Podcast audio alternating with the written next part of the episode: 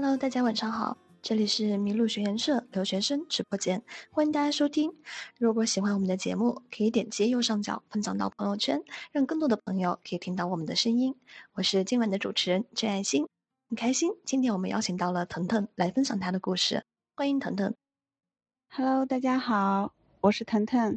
那主持人好，很高兴麋鹿留学生可以邀请我做这个分享的活动。说起来，我和腾腾认识也有些日子了。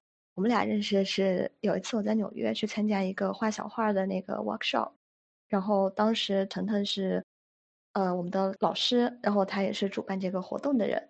那腾腾可不可以和我们自我介绍一下自己呢？我就是从小学画画，后来呢，考到了国内的那个西安美术学院学习油画。那再后来，我又考到了北京服装学院，嗯，读了一个呃纯艺术的研究生。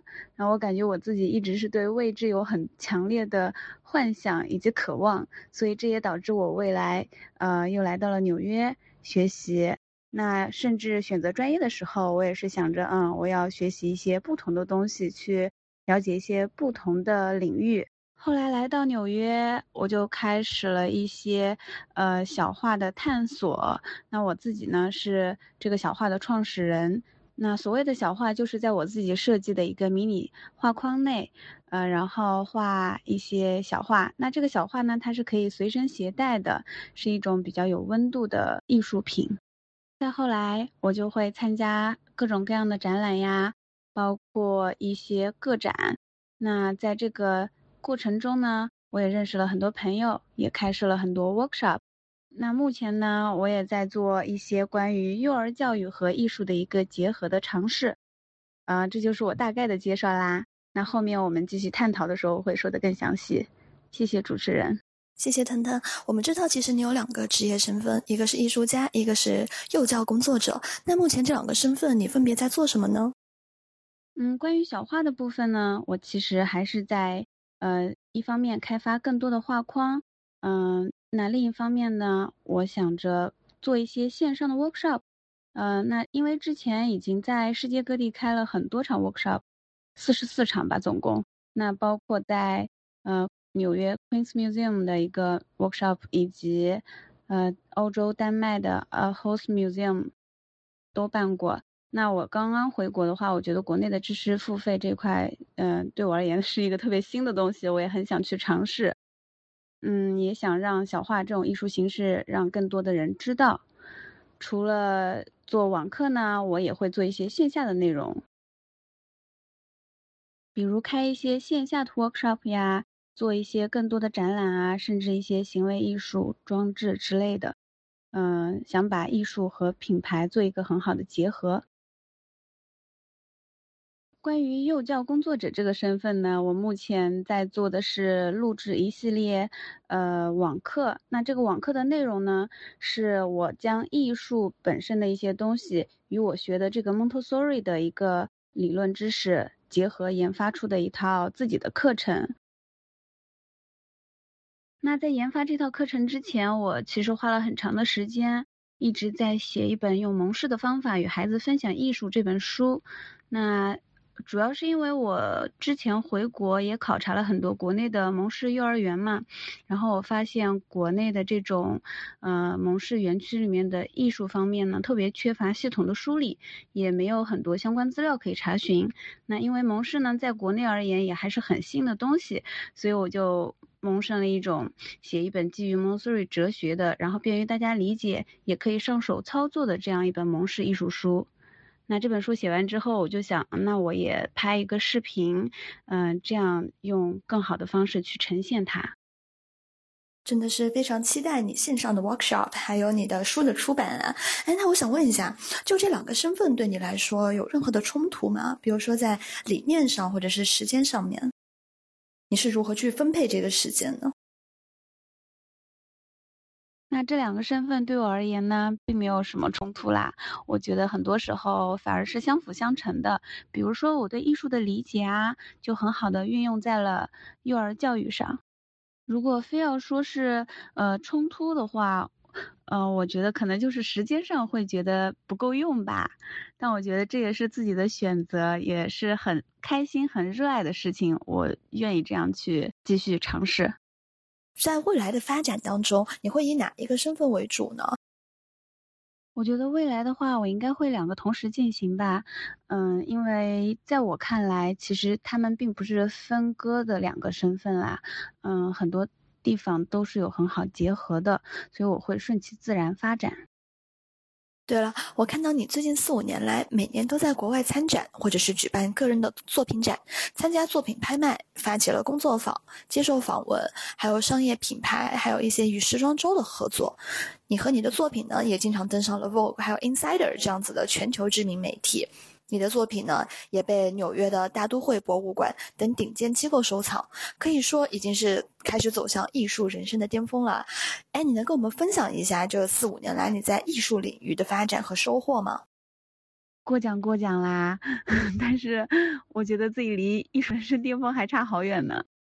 嗯，但确实这四五年来呢，我感觉自己在艺术上有很大的收获。那我就先从呃出国前说起。那之前呢，我也是一直一个纯纯的艺术生，然后嗯也有在上海自己成立一个绘画工作室。那个时候就跟国内的一些设计师合作，做一些有趣的尝试。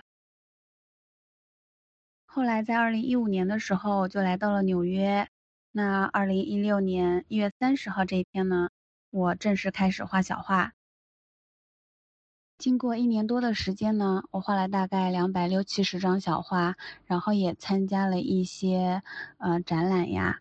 那我记得有一次是二零一七年三月份左右，嗯，我参加了一个曼哈顿 downtown 的展览。嗯，经过那个展览呢，那个主办方他们邀请我办一个 workshop，于是我又开始了办 workshop。那自从二零一七年的 workshop 开办到现在为止，一共开了四十四期，在这中间呢，我我也有持续的画小画。那目前我也画了六百多张。在二零一七年大概十月份左右，我申请了纽约的一个非常有名的艺术家驻地，叫做 Flux Factory，在长岛市这边。我一共在这个驻地里待了八个月。那这个驻地呢，有大概十六到二十位这样流动的来自世界各地的艺术家。那我跟他们在一起生活创作，嗯，这些对我都有很大的影响。那就是在这样一个持续创作的过程中，嗯，以及持续的办 workshop，认识很多好朋友的过程中，还有就是，嗯，持续的将自己尽可能的。嗯，放入与别的艺术家能够交流的一个环境里，这使我收获了真的很多很多，尤其是内心的温暖吧。哎，我特别喜欢你最后这一句啊，就是的确，艺术是一个非常有温度的东西，就不单单只是这件作品，而是它背后带出的情感还有故事。那等等，你刚才也提到了，你从小就开始学画画，你们家是艺术世家吗？你是从什么时候开始学画画的呢？我们家其实只有我一个人是学画画的，别的都跟这个行业没有什么关系。那我因为小的时候爸爸妈妈比较忙，然后他们就把我送到了这种艺术班里面学习。那后来我在初中的时候，真正感觉是自己喜欢上了画画。那时候我有一个很好的小闺蜜，然后我们一起在南京的一所叫做林散之纪念馆的地方学的。那林散之呢？他是在中国书法史上比较有名的一位书法家。那我也很高兴，嗯，可以在那个园里面，嗯，开始真正爱上艺术。嗯，我觉得可能是因为那里环境特别好吧，有很多竹子呀、假山呀，我就有心里对美的那种向往就开始了。那你真的是从小就选择了一个对的兴趣爱好啊！你之前和我提到说。嗯，你的爸爸和有妹妹对你的影响非常的大。我想请问，那他们在你心中是怎么样的呢？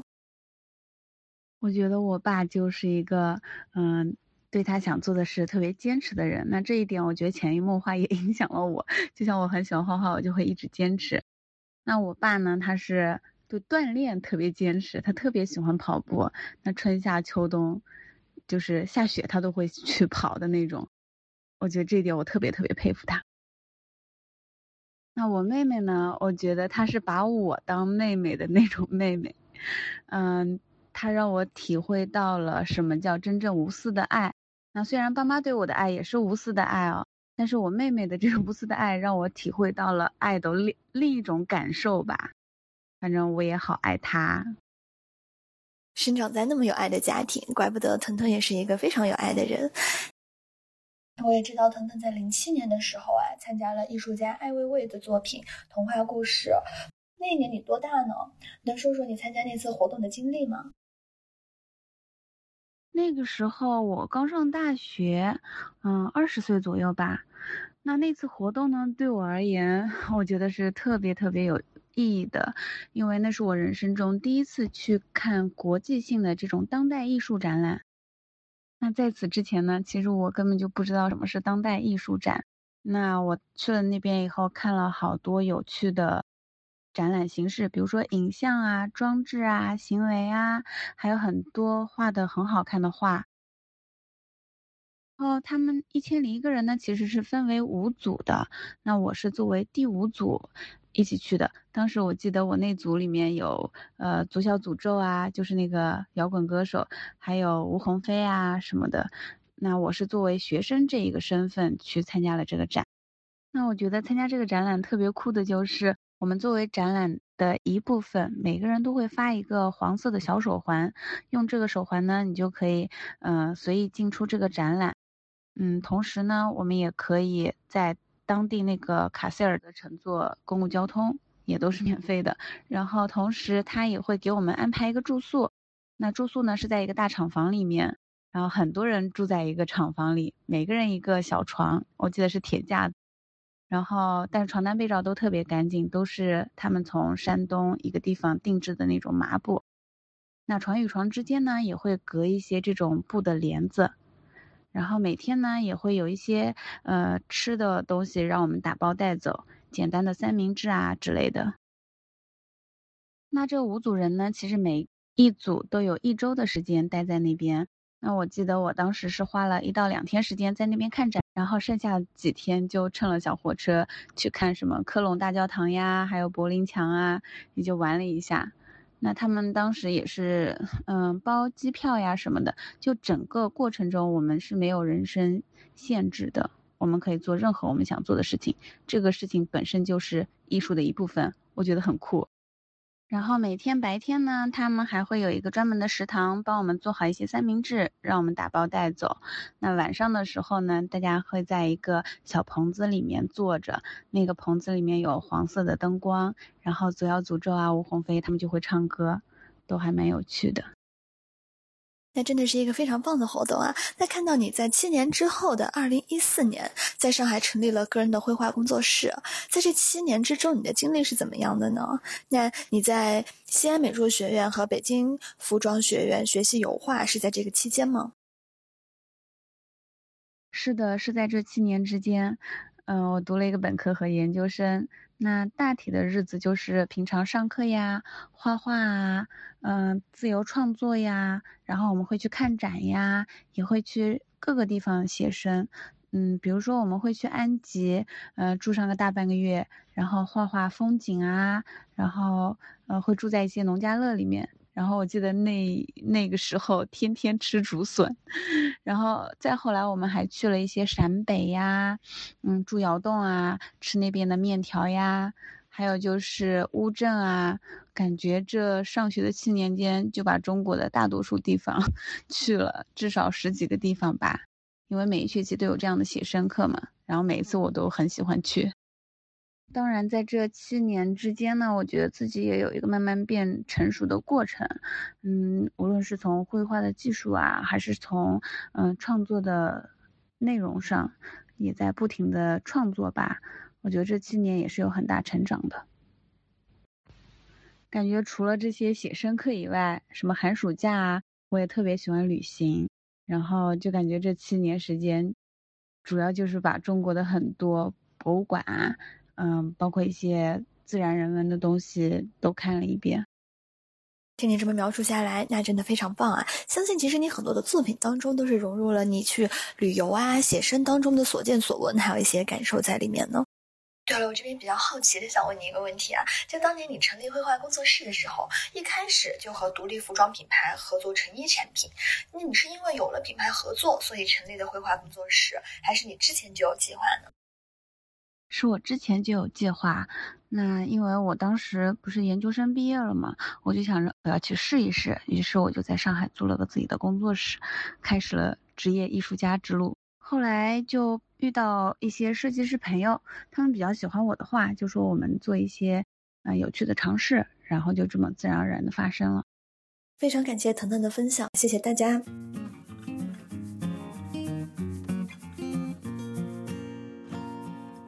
迷路，遇见与众不同的人、想法和故事。